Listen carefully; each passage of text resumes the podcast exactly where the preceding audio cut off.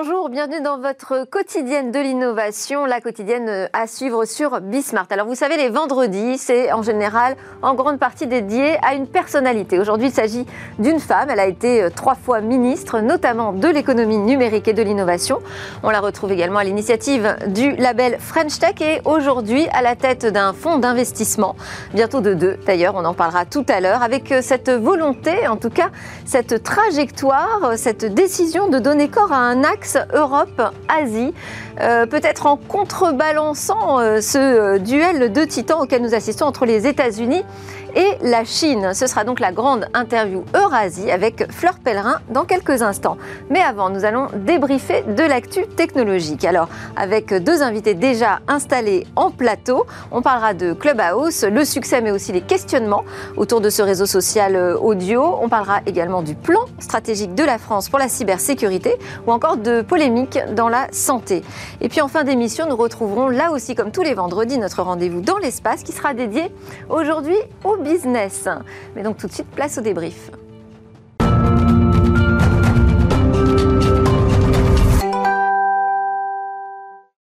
Dans le débrief de l'actu, euh, beaucoup, beaucoup de sujets. On va essayer d'aller assez vite, euh, s'il vous plaît, messieurs. On va parler donc de Clubhouse, la stratégie aussi nationale de la France sur la cybersécurité, des données de santé des Français et cette polémique qui n'en finit pas autour, notamment du Health Data Hub et des serveurs de Microsoft. Pour en parler, donc, avec moi, Yann Lechel, directeur général de Scaleway, fournisseur de cloud, filiale du groupe Iliad, fervent défenseur aussi de l'écosystème tech français. Vous êtes membre, cofondateur de France Digital et du Hub France IA. Et autour de la table aussi, Sébastien Garneau, qui est un spécialiste de la cybersécurité, fondateur de la Paris Cyber Week et de la Cyber Task Force, qui est composé de parlementaires, de hauts fonctionnaires et d'experts de cyberdéfense et cybersécurité. Vous êtes euh, évidemment aussi président de votre cabinet de conseil en affaires publiques numériques, Garneau et Associés. Bonjour déjà à tous les deux. Bonjour. On va commencer évidemment avec euh, ce phénomène Clubhouse. On en a parlé hier, euh, les téléchargements c'est une croissance phénoménale. Euh, on va peut-être juste rappeler les chiffres, 8 hein, millions de téléchargements. En France, c'est encore un petit peu plus timide, mais on voit bien que, ça prend. Qu'est-ce que ça vous dit, vous, ce succès d'un réseau social audio, Yann Lechel? Alors, les réseaux sociaux ne sont pas nouveaux, hein. ils existent depuis euh, le début de l'Internet. Mais on atteint très rapidement des masses critiques hein, qui créent un phénomène euh, d'engouement colossal. Ici, ce que je constate, c'est qu'on vient de cocher une nouvelle case dans les typologie d'interaction. On parle de one-to-one dans les, dans les messageries individuelles, euh, one-to-many, euh, comme par exemple les podcasts, euh, où on s'adresse à une audience beaucoup plus large. many-to-many, ici, on coche la case du many-to-many. Beaucoup peuvent parler à beaucoup par l'audio.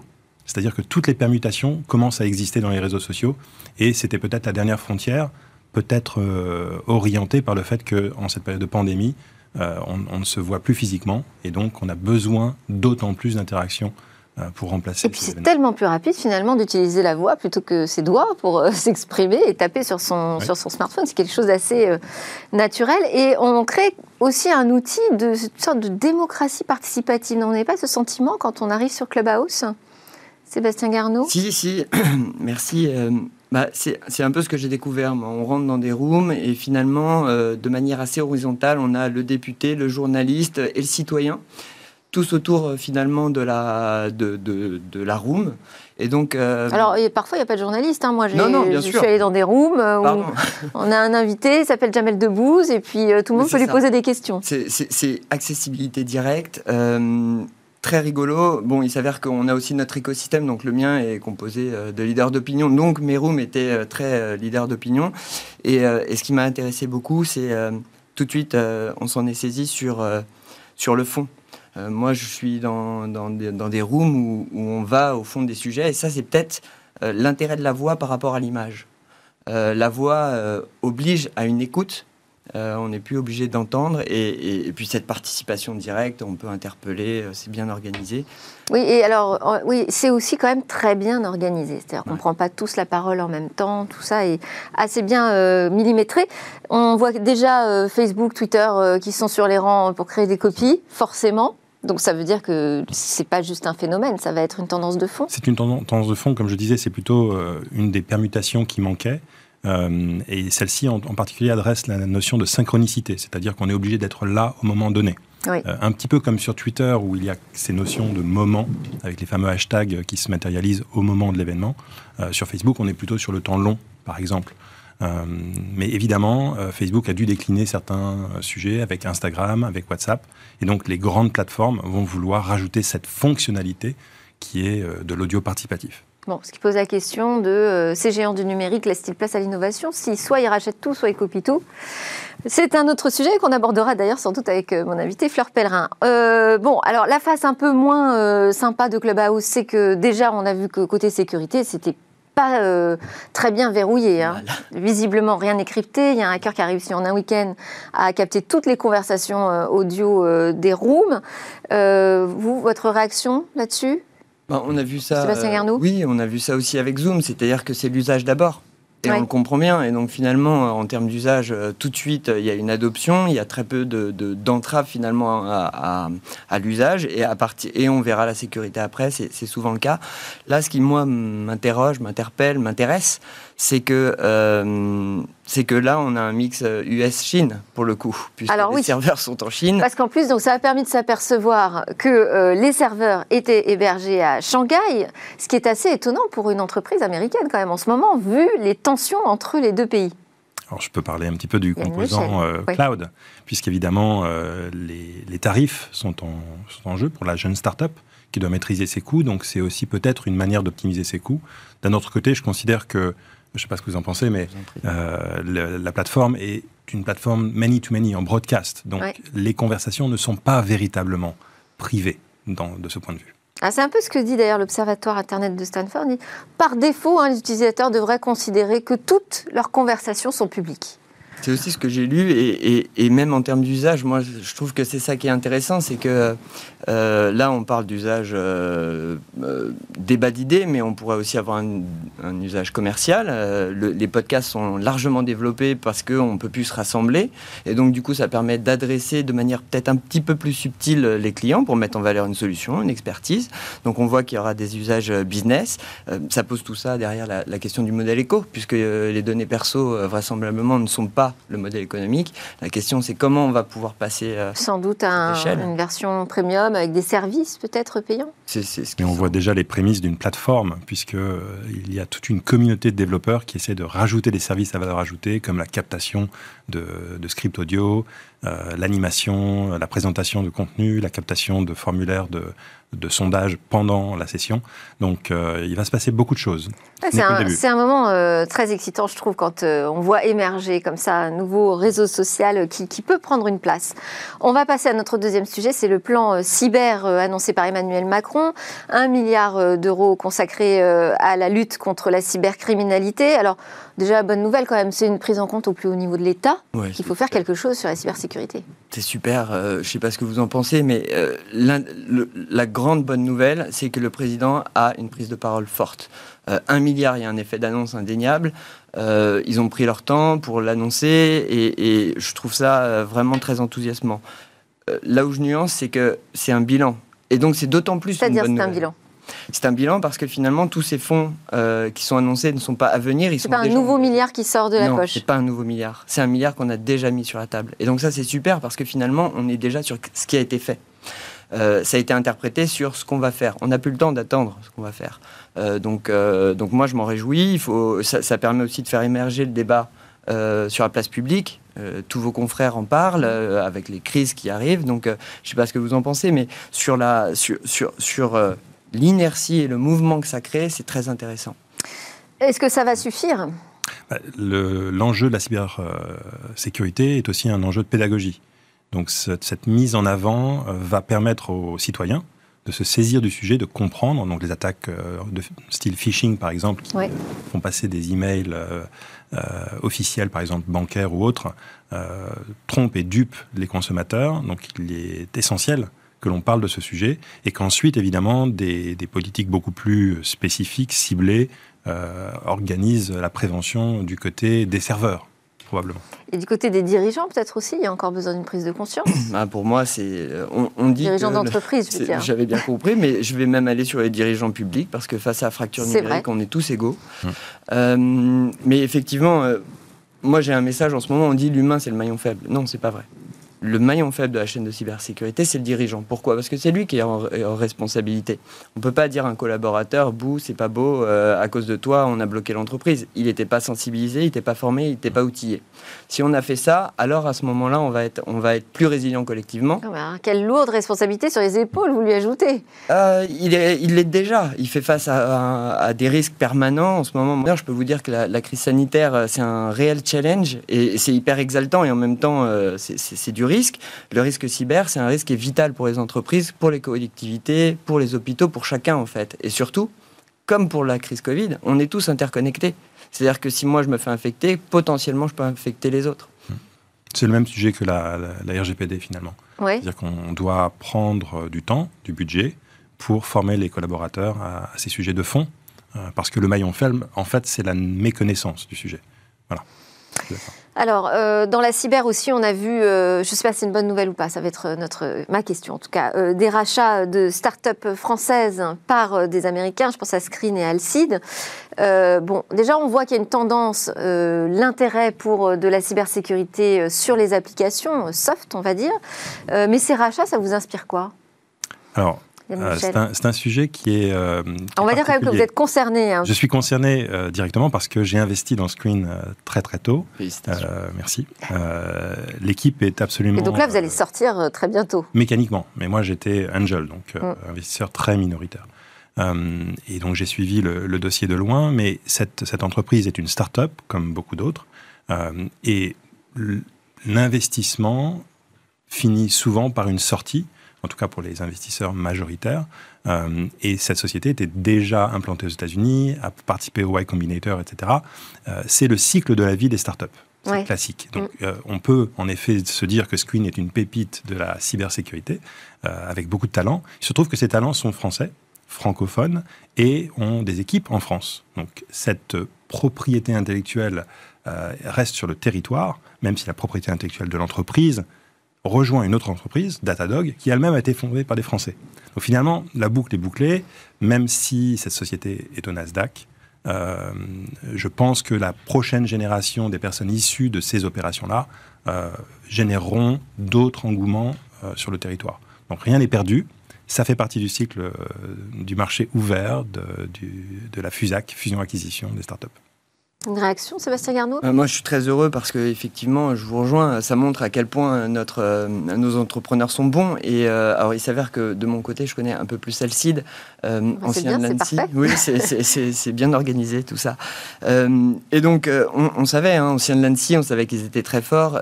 Et, je voudrais le citer parce que ça m'avait marqué. J'ai repris ça à mon compte au moment du débat du cybercampus les, pendant, pour les vœux 2020 de Guillaume Poupard. Il, le, le, le, cofondateur nous dit euh, Mais moi, je veux pas être le village gaulois, je veux être l'Empire romain. Et un an plus tard, il se fait racheter. Ça, c'est formidable. Voilà, là, on voit des gens qui savent euh, aller au combat euh, et se mettre en valeur. Ce qui est peut-être dommage, c'est qu'il ne se fasse pas racheter par un Européen. C'est ce que j'allais vous dire. Ce qui est dommage, c'est que nous, on laisse passer l'entreprise. Et puis, bah, finalement, oui, ce sont des Français, donc c'est hyper enthousiasmant. Et en même temps, eh ben, on, perd, euh, on perd une pépite. Et il y en a d'autres sur la liste. Le président a cité GetWatcher. Euh, c'est peut-être une manière de les protéger aussi, euh, mais, mais on en a plein et il faut absolument qu'on y aille. Et ça pose la question de la suite du milliard. Qu'est-ce qu'on fait? Mm. mais c'est un sujet général en France, puisque la France n'a que trop peu de grands acteurs technologiques qui seraient à même de racheter ce genre d'entreprise. et à l'inverse, il y a peu d'acquisitions américaines. Euh, en 2019, je me souviens, puisque nous avons été nous-mêmes acquis euh, par Sonos, SNIPS, euh, Société d'intelligence artificielle. Ce que j'allais dire, ça va vous rappeler une histoire. Voilà, tout à fait. En fait, il n'y a eu que 19 acquisitions américaines dans la tech en 2019. Donc pas tant que ça finalement. il y a des milliers de startups. On est entre 4000 et 5000 startups tout de même. Donc voilà. Bon, on termine euh, sur la cybersécurité avec cette fuite de données médicales de près de 500 000 patients français. Et c'est une information d'ailleurs qui a été révélée par Damien Bancal, que nous aimons beaucoup, qui est fidèle euh, à l'émission Smart Tech et qu'on retrouvera lundi matin pour nous raconter toute cette histoire. Un mot là-dessus? Sébastien Oui, bah, euh, ça prouve euh, aussi à quel point ces données ont de la valeur, puisqu'on cherche à les capter et on les vend. 500 000 données, qui, je crois que c'est 10 points de données par personne. Moi, je, je, suis concerné à titre personnel, ma femme, donc j'ai vu ce à quoi elle qu'elle fait partie des personnes dont les informations ont été divulguées. Exactement. Donc ce qui est intéressant, c'est que je vais voir du coup... Mais vous, vous ne l'avez pas appris de manière officielle, vous l'avez de bah, manière détournée. On ne vous a pas informé? Non, pas encore. Officiellement Personne. Mais, euh, mais on est peut-être un peu en avance de phase aussi parce que, parce que ce ne sont pas euh, les cliniques euh, ou les établissements de santé en fait, qui ont perdu les données, c'est le prestataire qui a derrière. donc il faut que tout ça soit notifié et la chaîne de notification devrait nous remonter. Euh, ce qui est intéressant, c'est qu'on va voir euh, quel est le délai. Voilà, on va pouvoir voir l'efficacité effectivement de la remontée de l'information.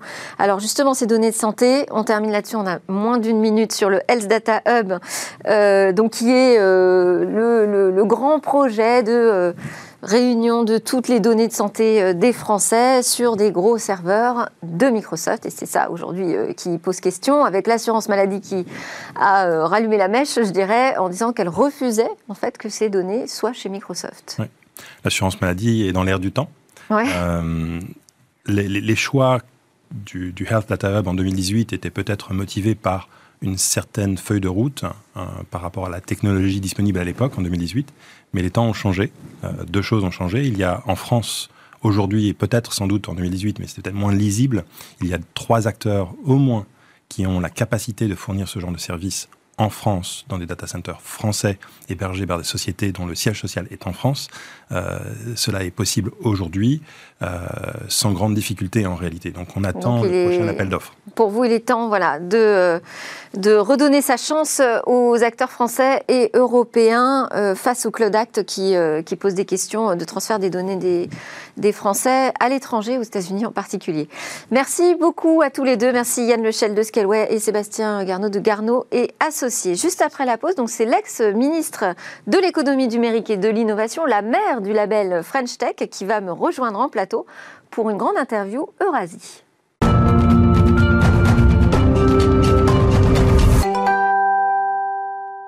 C'est parti pour la grande interview de Fleur Pellerin. Bonjour Fleur Pellerin. Bonjour. Merci beaucoup d'être avec nous déjà et d'avoir accepté de rester jusqu'à la fin de cette émission. Alors, je voudrais commencer cet entretien en revenant sur votre ancienne vie, si je peux dire comme ça, ancienne vie de ministre, parce que ça va nous permettre d'aborder des thématiques euh, qui sont importantes, je crois, pour euh, la France et notre place dans le monde de l'innovation. Donc, euh, au départ, parti de rien, de Séoul, arrivé à Paris, des études extraordinaires, euh, vous arrivez à l'ENA, et puis vous embrassez la fonction publique, vous devenez ministre, alors notamment ministre délégué au PME, à l'innovation et l'économie numérique entre 2010 et 2012, et moi c'est cette partie-là qui euh, m'intéresse euh, dans Smart Tech, parce que ça pose la question que vous avez dû vous poser à cette époque, du rôle de l'État dans cette économie numérique. Comment on fait pour accompagner correctement cette French Tech qu'on n'appelait pas encore tout à fait comme ça? Oui, alors c'est vrai que c'était d'autant moins évident que je n'avais pas une feuille de route très précise. C'est à la fois un luxe et une chance et une opportunité, mais en même temps euh, euh, peut-être une faiblesse au départ. C'est que il n'y avait, pas, euh, avait pas une vision très très claire de ce que l'État ou de ce que ce gouvernement devait faire en matière d'accompagnement de l'entrepreneuriat et de l'économie numérique en particulier. Une chance pour moi parce que ça m'a permis de d'écrire sur une feuille blanche et vraiment de définir ma propre feuille de route.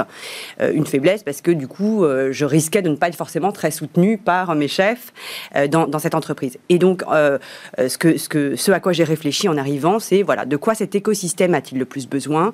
Raisonnons en termes d'environnement des affaires, parce que en fait, j'imaginais bien qu'il n'y avait pas une seule mesure à prendre pour stimuler l'écosystème tech français. Il y en avait plein sur l'environnement réglementaire, fiscal, euh, sur euh, les, conditions de financement, sur l'accompagnement à l'internationalisation, enfin, sur même l'état d'esprit entrepreneurial finalement, mhm. euh, qu'on enseigne ou pas, ou qu'on stimule ou pas au moment des études supérieures, ou même de, de l'école. Donc il y avait plein de choses qui sont, euh, à mon avis, euh, constitutifs d'un bon écosystème, d'un bon environnement pour stimuler la création d'entreprises et surtout la croissance des entreprises. Euh, et donc, c'est un peu sur tout ça que j'avais envie de travailler. et c'est pour ça qu'on a, on a créé la French Tech, parce que la French Tech, c'était... Alors là, c'était au moment où vous basculez sur un autre ministère, au commerce extérieur. On est un petit peu plus tard, c'est en 2013 En fait, la French Tech, c'était assez tôt au début. Le, le commerce extérieur, c'était en 2014, et je suis restée vraiment très très peu de temps. Mais pour moi, la French Tech, c'était l'idée effectivement de travailler sur la communication internationale de l'écosystème tech français. Je voyageais tout le temps, on me disait le luxe, le vin, les sacs Chanel, enfin, il y avait une image de la France qui était très euh, finalement legacy qui, qui était sur des, sur des industries plutôt patrimoniales. Et en fait, la tech n'était jamais évoquée comme euh, un secteur d'excellence euh, en France. Et donc, j'avais envie qu'on parle davantage des startups françaises. Donc, la French Tech, c'était une initiative un peu de communication, mais aussi de création d'une sorte d'alchimie, en fait, ou de, de, de, cohésion, de, conscience de groupe, en fait, de tous ces acteurs de l'économie numérique. La French Tech n'a pas été créée par nous. Elle a été révélée ou elle a été nommée par nous. Mais du coup, c'est vrai que ça a donné beaucoup de fierté, ça a donné envie. c'est une opération marketing, finalement. C'est un peu du marketing, mais c'est c'était vraiment très utile que les gens prennent conscience euh, de, cette excellence française, que les entrepreneurs puissent sentir qu'il y avait une, volonté euh, de, les accompagner. On est parti à la On puisse faire des délégations au CES. E Donc on était à près de 200 euh, et, on a donné de la visibilité notamment dans les médias anglo-saxons qui sont jamais très tendres avec la France à cette occasion. Donc on a commencé à avoir de la communication positive sur le secteur tech et donc cette révélation en fait de l'excellence tech française, de, de l'excellence des acteurs tech français a beaucoup joué aussi dans la, voilà, dans la dynamique, euh, dans la dynamique, dans la création de rôle modèle, enfin le, fait que des gens soient inspirés par ces créateurs d'entreprise et veuillent euh, se lancer à, leur tour dans l'aventure. Donc c'était, quand même une dimension importante, mais évidemment c'était pas la seule. Et donc à côté, à côté de, cette initiative, on a fait beaucoup de choses sur le plan réglementaire. Moi, j'ai, créé la, réglementation sur le crowdfunding. Il n'y avait pas de réglementation. Il y avait plein de choses qu'on ne pouvait pas faire qui étaient illégales parce qu'il y avait un monopole bancaire du prêt. Donc on a fait cette réglementation sur le crowdfunding. On a vraiment beaucoup travaillé pour résoudre le problème de vallée de la mort du financement, c'est-à-dire qu'en France, il y avait à l'époque, c'est encore un petit peu le cas aujourd'hui, mais moins, euh, beaucoup de financement pour l'amorçage euh, et les premières phases de, de, financement des entreprises, mais très très peu pour ce qu'on appelle la phase de croissance, growth et late stage. Euh, et donc, on a beaucoup travaillé avec BPI France notamment pour accompagner les entreprises dans les phases ultérieures de leur développement, pas seulement au début. il y a eu tout un travail sur l'environnement fiscal. Moi, j'avais, vous vous rappelez l'histoire des pigeons. Donc, j'ai beaucoup travaillé sur l'environnement le, fiscal de, des entrepreneurs pour faire en sorte que lorsqu'ils réinvestissent dans l'entreprise, ce soit fiscalement intéressant pour eux. Et on a aujourd'hui un régime fiscal de l'investissement ou de l'investissement des entrepreneurs dans, dans des entreprises qui est extrêmement favorable et qui se compare euh, très positivement par rapport aux autres pays d'Europe. Donc voilà. Y a, et alors le bilan, on est pratiquement, on est 10 euh, ans à peu près euh, après la création de ce label French Tech. Quel est votre bilan? Comment vous voyez les choses? Bah, Moi, je trouve qu'il y a vraiment eu beaucoup de visibilité qui a été donnée. Je, je, le vois parce que je suis souvent en Asie et maintenant, euh, il n'y a pas très longtemps, j'étais à Taïwan, par exemple, où il y a une, ministre formidable qui a un profil un peu incroyable, qui est une ancienne hacker, enfin hackeuse, euh, et, qui me disait mais euh, la French Tech, comment t'as fait Donne, Donne-moi un peu des tuyaux parce que je trouve que c'est une formidable, un formidable travail sur l'écosystème. Donc le fait que à Taïwan on me dise la French Tech finalement ça pourrait être un exemple pour nous et on pourrait s'inspirer de certaines choses, pour moi c'est le synonyme de, de, réussite parce que ça veut dire que la visibilité a été donnée à l'écosystème. Par ailleurs, quand vous voyez les statistiques depuis quelques années sur les levées de fonds, euh, sur euh, euh, parfois des, IPO. il y a vraiment maintenant un changement d'échelle, je trouve, de l'entrepreneuriat français dans la tech. On voit des, de fonds énormes, des valorisations qui commencent à augmenter. Donc il y a quand même une dynamique. Et les fonds aussi se sont bien structurés. Je trouve que les fonds d'investissement sont plus nombreux. Il y a plus de fonds sur le segment de la croissance, qui a pour moi un segment très important. Donc je trouve que vraiment les choses vont dans le bon sens. Effectivement, il y a, un pas qui a été franchi euh, important, euh, une certaine maturité. Pour autant, il y a quand même des choses qu'on n'arrive pas encore à faire et, euh, et, quelques ratés. Et alors on en parlait dans, dans, le débrief de ces startups de la cybersécurité, par exemple, qui sont très prometteuses, qui travaillent sur un champ très porteur de la sécurité des applications, et pourtant elles se font racheter par des Américains. Alors, euh, et on évoquait aussi l'exemple de Snip, hein, où, Yann Lechel était euh, impliqué, qui a été soutenu d'ailleurs par votre fonds, dont on va parler tout de suite après, je vous le promets, euh, et qui se retrouve là aussi entre les mains des Américains. là, quand même, on n'y arrive pas pour l'instant.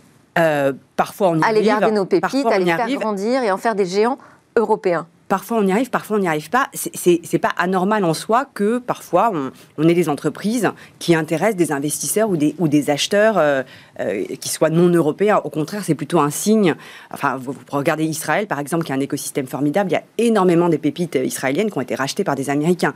Donc le fait que des Américains s'intéressent à nos entreprises n'est pas en soi un problème. Le problème, c'est quand euh, un pourcentage trop important des, des sorties par fusion-acquisition, par rachat, est fait au profit d'acteurs qui sont non européens. Moi, je suis une grande partisane c'est de pousser des consolidations européennes. Je trouve qu'en Europe, et regardez ce qui se passe en ce moment, il y a des licornes partout, en Roumanie, dans les pays baltes, en Scandinavie, en Europe de l'Est. Il faudrait qu'on essaye de trouver le moyen, qui n'est pas évident, parce que culturellement et euh, d'un point de vue financier, c'est pas toujours évident non plus, mais qu'on trouve le moyen vraiment de créer des acteurs européens très puissants, euh, qui euh, arrivent à passer sous les fourches codines de, de, la, de la, concurrence, mais, mais, qui soient des acteurs qui puissent un jour concurrencer effectivement sur leur propre terrain, euh, les GAFA, les Baidu, Tencent, etc. Et c'est vrai qu'aujourd'hui, on a du mal à faire ça. C'est-à-dire qu'aujourd'hui, trouver des gros acteurs européens à qui cause sont capables de la réglementation. pas que, je crois que c'est aussi parce que euh, regardez aux États-Unis, ceux qui font des grosses opérations de rachat, c'est effectivement soit les GAFA, soit des grandes entreprises comme Intel, Microsoft, etc. Et en Europe, on manque un petit peu de gros corporates, de grosses entreprises euh, qui seraient capables de racheter euh, et de payer cher, hein, de mettre plusieurs milliards sur la table pour acheter de belles entreprises ou de belles start-up européennes et qui soient capables aussi de continuer à les développer et de ne pas les tuer. C'est ce que j'allais dire, parce que parfois ça arrive qu'on a des on, voit des grands groupes racheter des start-up et les start-up en fait sont complètement dissoutes, quoi, disparaissent. moi, j'ai encore de l'espoir et, je pense qu'il faut qu'il y ait une prise de conscience que voilà, ce sont des sujets qui doivent être poussés, que la souveraineté européenne passe par ces opérations de consolidation. Euh, et il faudrait qu'il y ait euh, une réflexion au niveau européen, ou en tout cas quelques pays, peut-être qu'on pourrait commencer juste avec l'Allemagne, avec euh, l'Italie, l'Espagne, à discuter un petit peu ensemble pour voir comment on peut favoriser ces, ces concentrations, ces rapprochements, parce que c'est vrai qu'il y a on, a bien vu pendant cette période du Covid, les sujets de souveraineté sont quand même importants. On est trop dépendant sur le, véhicule autonome, sur le véhicule électrique, sur les, sur les biotech, les vaccins, euh, sur les tests. On, est beaucoup trop dépendant dans la chaîne de valeur. Il faut revenir à, un, peu plus de protectionnisme Peut-être que finalement, moi, j'étais pas tellement d'accord avec Arnaud Montebourg sur ses thèses de, de très protectionnistes, etc. Euh, peut-être que finalement, on, a un peu péché par naïveté en Europe, hein, de manière générale, parce qu'effectivement, les autres pays sont très protectionnistes, la Chine évidemment, mais, mais les États-Unis aussi. Euh. donc les, les, autres régions du monde le sont, et nous, je trouve qu'on a plutôt tendance, en fait, à avoir une politique de concurrence qui essaye de favoriser au maximum le consommateur, mais au détriment de l'industrie en Europe. Et, je trouve que c'est une erreur. Peut-être un protectionnisme plus européen que français aussi. Euh, alors, justement, en ligne de mire, euh, pour vous, il y a euh, cette idée de donner corps à un axe Europe-Asie. Donc, vous êtes fondatrice de Corelia Capital, qui est une société de gestion à la tête de bientôt deux fonds d'investissement. L'objectif, vous allez me dire si je me trompe, mais c'est d'attirer des capitaux coréens en Europe, mais aussi d'ouvrir le marché asiatique euh, aux entreprises européennes. D'abord, euh, sur le, côté secteur, est-ce que vous vous intéressez uniquement aux entreprises technologiques avec euh, Corelia Oui. Donc uniquement technologique, dont on n'investirait pas dans quelque chose de purement offline et, sans dimension technologique. Donc c'est vraiment la, tech qui est vraiment la, colonne vertébrale de notre thèse d'investissement. Alors le premier fonds, dont je disais, qui est le fonds historique, qui gère 350 millions d'euros d'actifs et 100% euh, viennent de Naver. Alors Naver, je ne suis pas sûre que tous les spectateurs de Smartech connaissent, mais c'est l'équivalent d'un Google euh, en Corée, c'est ça? C'est une histoire assez fascinante en fait, parce que c'est une entreprise qui a été créée à la fin des années 90, 99, et qui au départ était un moteur de recherche, euh, fondé donc par un ancien ingénieur de, Samsung, un moteur de recherche qui progressivement a acquis une très forte une position dominante en Corée, et c'est assez déjà intéressant en soi parce que c'est le seul pays au monde où finalement un moteur de recherche domestique a réussi à prendre une position dominante sans intervention de l'État pour bloquer les. Ce que je veux dire, Google n'est pas censuré en Corée. Voilà, absolument. Euh, donc en Russie et en Chine, il y a des moteurs locaux qui sont dominants, mais parce que les autres services ont été bloqués, ce qui n'est pas le cas en Corée. Donc Naver a acquis, je sais pas, une position de 80-90% de part de marché, donc c'est vraiment par sa seule pertinence en réalité. Et puis ensuite, ils ont développé des services euh, sur les marchés adjacents que sont euh, le shopping, l'agrégation de news. Euh, les paiements. Euh, enfin, ils ont eu un développement à la Google, et je le mets un peu entre, entre guillemets parce que Contrairement à Google, c'est une entreprise qui, euh, qui fonctionne différemment vis-à-vis de la réglementation, par exemple, donc qui paye ses impôts là où elle fait des profits, sans, sans mettre des profits dans, dans, des paradis fiscaux, qui rémunère la presse lorsqu'elle cite des articles de presse. Donc, qui a une approche un peu différente de euh, voilà qui a une plateforme un peu plus euh, je sais pas je veux pas le qualifier mais en tout cas qui a une approche différente du rapport avec ses stakeholders un marché euh, aussi plus national et un marché plus national pour la recherche mais en fait qui a étendu ses services dans toute l'Asie de l'Est. Donc elle a créé une messagerie qui est une messagerie un peu de type un peu un mélange entre WhatsApp et Snapchat donc avec des petits émoticônes qui est devenue numéro un au Japon puis numéro un en Thaïlande à Taïwan en Indonésie. Donc 250 millions d'utilisateurs mensuels actifs dans dans, toute la zone Asie de l'Est. Donc c'est vraiment une force de frappe qui est énorme. Donc c'est la messagerie qui s'appelle Line. Et donc aujourd'hui, quand on regarde le résultat de tout ça, c'est une entreprise qui pèse plus de 50 milliards de market cap. Je parle juste de Naver. Et quand on rajoute la filiale Line qui fait la messagerie, c'est probablement proche de 70 milliards de market cap. Et Line venant de fusionner avec Yahoo Japan. Donc Yahoo, Yahoo Japan n'est pas lié à Yahoo USA. Euh, euh, euh, c'est une entreprise qui appartient à Massason, le, fondateur de SoftBank. Donc, ils, ont créé un mastodonte de l'Internet en, à peine 20 ans, dans un pays pourtant dominé, la Corée dominée par les conglomérats, donc c'est pas facile pour une PME de devenir une grosse entreprise dans, ce pays, parce que effectivement... Fondateur, c'est un ancien de Samsung. C'est un ancien ingénieur de Samsung, et donc c'est vraiment une success story qui est absolument incroyable. Et moi, comme ancienne ministre du numérique, honnêtement, une histoire qui en 20 ans passe de 0 à 50 milliards euh, voilà, sans aide particulière, etc., juste par, sa, par la, seule vision de son fondateur et la capacité à exécuter un plan. Je trouve ça vraiment fascinant. Donc c'est vraiment un partenaire. Euh, qu'est-ce, qui motive euh, Parce que vous avez investi dans, dans 15 startups, hein, dont on peut citer le français De Vialet, euh, qu'on connaît peut-être bien, ou aussi Vestiaire Collective. là, récemment, vous venez de faire une annonce, c'était hier, un investissement record pour votre fonds dans Voilà Pop, qu'on connaît moins. Hein. Ça, c'est un, une sorte de bon coin et espagnol. Qu'est-ce qui motive Naver, qui met donc 350 euh, euh, millions euh, sur la table pour investir en Europe? Alors, au, départ, je pense qu'il y, a eu une forme d'acte de foi, c'est-à-dire que c'était une entreprise qui était très asiatique, qui connaissait mal l'Europe, mais qui sentait qu'il y avait quelque chose qui se passait parce qu'ils avaient entendu parler de la French Tech, parce qu'ils voyaient bien qu'il y avait quand même un système de formation très performant, enfin qu'il y avait des choses qui pouvaient être intéressantes euh, à explorer, mais qui ne savaient pas forcément bien comment le, faire. Et en fait, quand on a discuté ensemble, on s'est dit finalement peut-être que pour essayer de créer des synergies et des coopérations, l'idée qu'on avait, nous, et la, volonté qu'on avait, c'était d'essayer de rendre nos acteurs locaux plus forts dans la mondialisation contre les GAFA et euh, Baidu, Tencent, euh, etc., plutôt, côté, plutôt côté Asie. et donc on s'est dit, mais finalement, si on, essaye de combiner nos forces respectives entre Européens et Asiatiques ou entre Français et Coréens, peut-être qu'on arrivera à, soutenir nos écosystèmes et à les rendre plus, plus forts dans cette, dans cette mondialisation. Donc au départ, c'est parti de quelque chose d'un peu militant, lié un peu à la souveraineté économique dont on parlait tout à l'heure. Euh, et on s'est dit, bah, pour ce faire, en fait, euh, on va commencer par investir un peu euh, bah, de l'argent de Naver en Europe. ça permettra à Naver de, comprendre un peu comment fonctionnent les marchés, de voir comment les entrepreneurs fonctionnent, les différences en termes de produits, de consommation, de services, etc. Et puis, en marchant, on verra comment on, peut aider des acteurs européens à se développer en Asie ou à trouver des partenaires ou des investisseurs en Asie, donc vraiment à créer ce pont entre l'Europe et l'Asie. Et à terme, euh, on, essaiera de faire la même chose avec des entreprises asiatiques qu'on aidera en Europe. Donc nous, notre idée, c'était vraiment, à terme, dans quelques années, d'avoir euh, une espèce de flux bilatéral de création de valeur entre euh, l'Europe et, Mais on ne met pas la Chine dedans?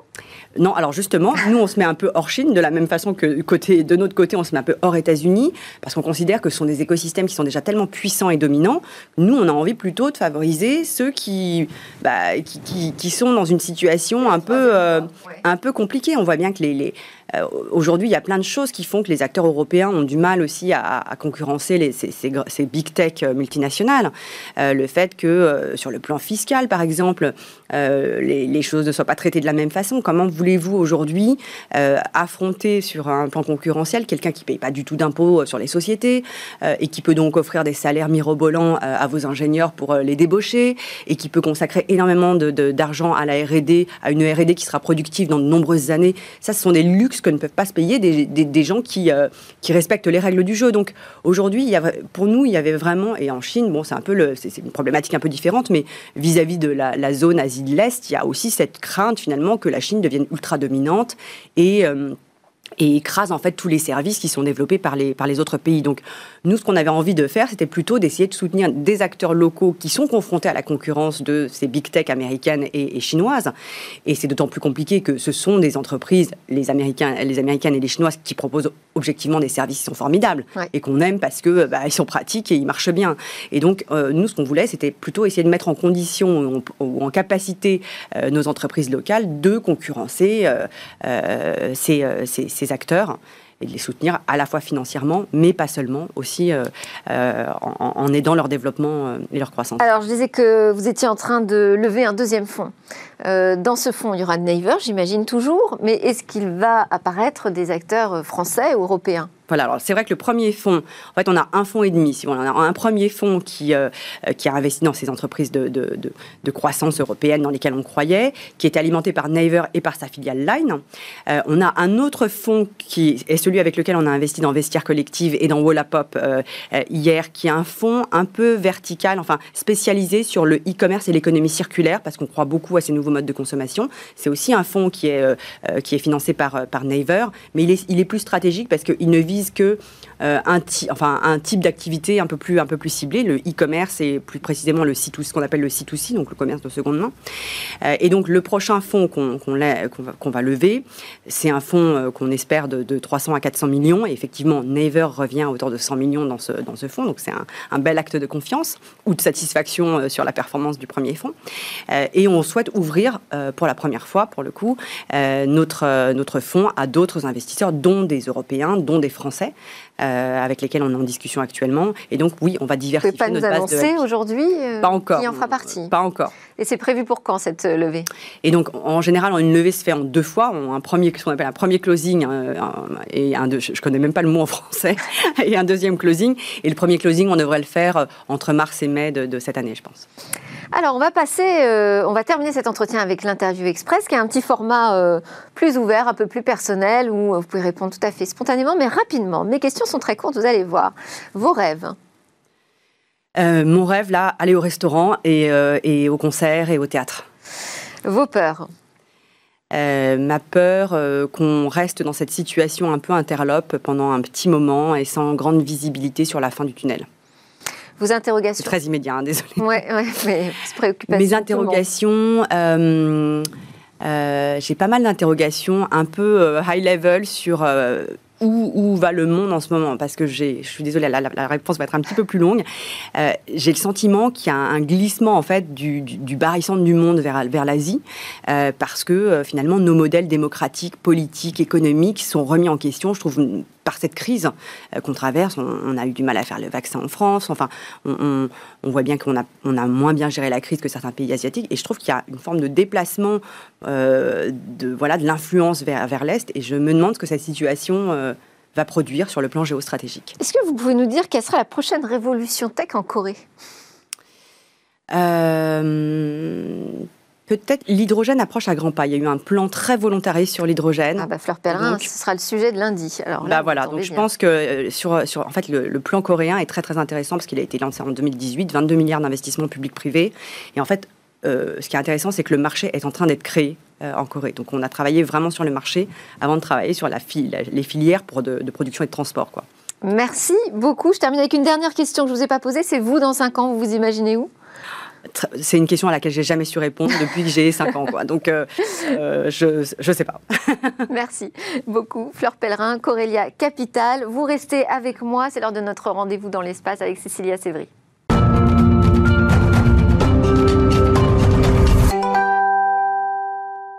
Nous sommes de retour sur le plateau de Smartech et l'ancienne ministre Fleur Pellerin est toujours avec nous, euh, qui est aujourd'hui à la tête du fonds Corélia Capital, je le rappelle.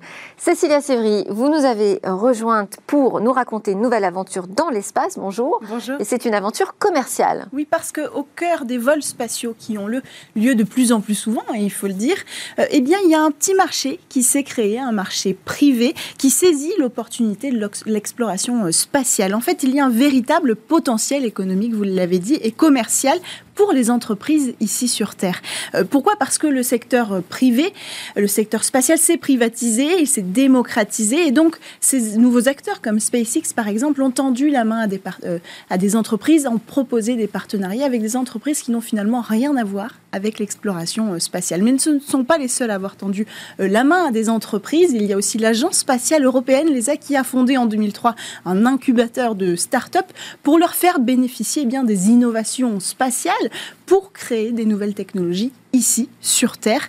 Euh, alors, euh, il y a un, véritable business, euh, mais aussi une opportunité scientifique. Alors, on va commencer peut-être par le secteur le plus prometteur dans, dans l'exploration spatiale, mais privée. C'est le marché des matières premières et de l'exploitation minière là-haut dans l'espace. Alors, l'espace, on parle de quoi? De la Lune?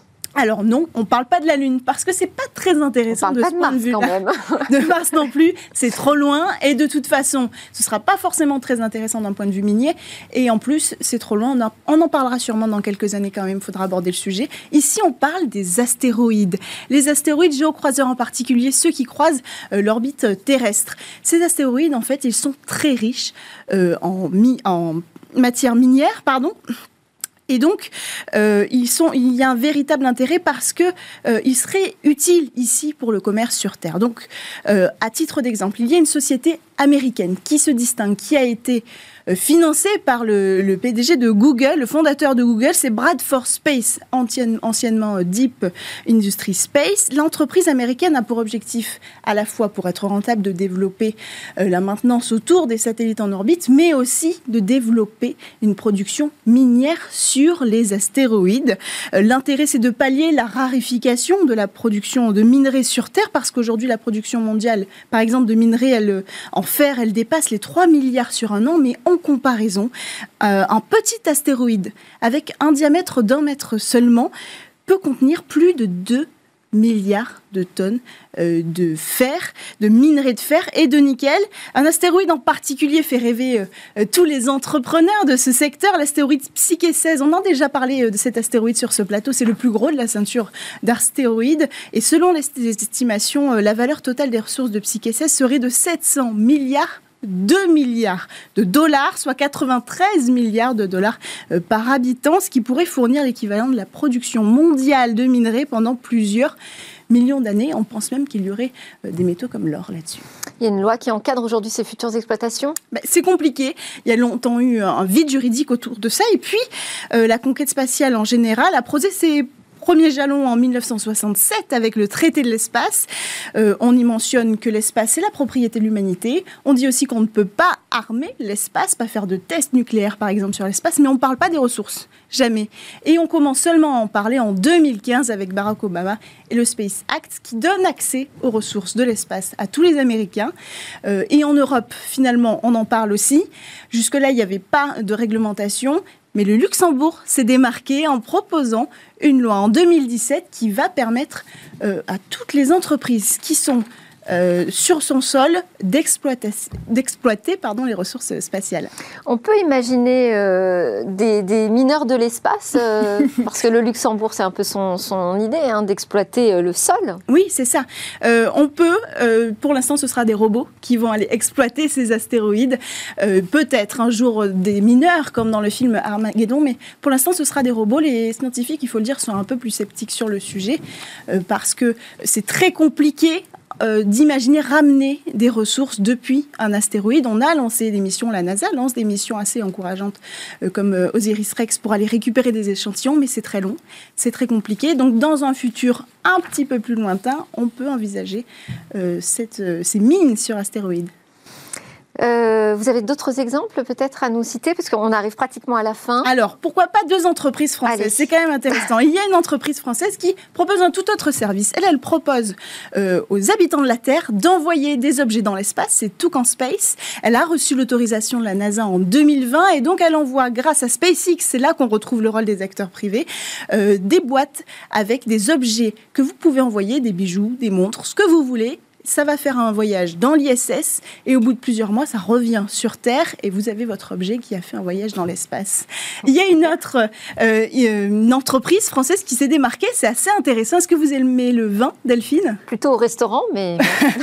bah alors, moi, je vous propose plutôt qu'au restaurant, dans l'espace. Ah bah parce qu'il y a une entreprise, une entreprise qui a envoyé du Bordeaux dans l'espace. Euh, cette entreprise, je vais la nommer quand même, elle s'appelle Space Cargo Unlimited. C'est une start-up française. Et donc, elle a envoyé 12 bouteilles de Grand Cru vers la station spatiale, des pieds de vigne euh, aussi, et le vin devrait être dégusté. Là, il est rentré de la station spatiale après 14 mois de voyage, il va être dégusté juste là. Quel, intérêt juste d'envoyer du vin dans l'espace En euh fait, on prépare la suite, c'est-à-dire éventuellement le réchauffement climatique. On se ah. dit que si ça peut résister euh, à l'absence de gravité, par exemple, à des conditions extrêmes, pourquoi pas créer un vignoble qui pourra résister à des conditions extrêmes ici sur Terre. Donc voilà, on est en train de créer un vin qu'on pourra boire dans l'espace et aussi pendant la fin du monde. Toujours de la recherche scientifique. Merci beaucoup. Cécilia Sévry, on vous retrouve juste après dans le lab, le rendez-vous Pitch les entreprises du numérique. Merci également à Fleur Pellerin d'être restée avec nous. Vous n'avez pas le temps de réagir à cette chronique, mais moi aussi. Fleur Pellerin, dont je rappelle que vous êtes fondatrice de Corelia Capital, qui veut créer un axe fort entre l'Europe et l'Asie. Merci à tous de nous avoir suivis. Je vous souhaite un excellent week-end et je vous dis à lundi pour de nouvelles discussions sur la tech.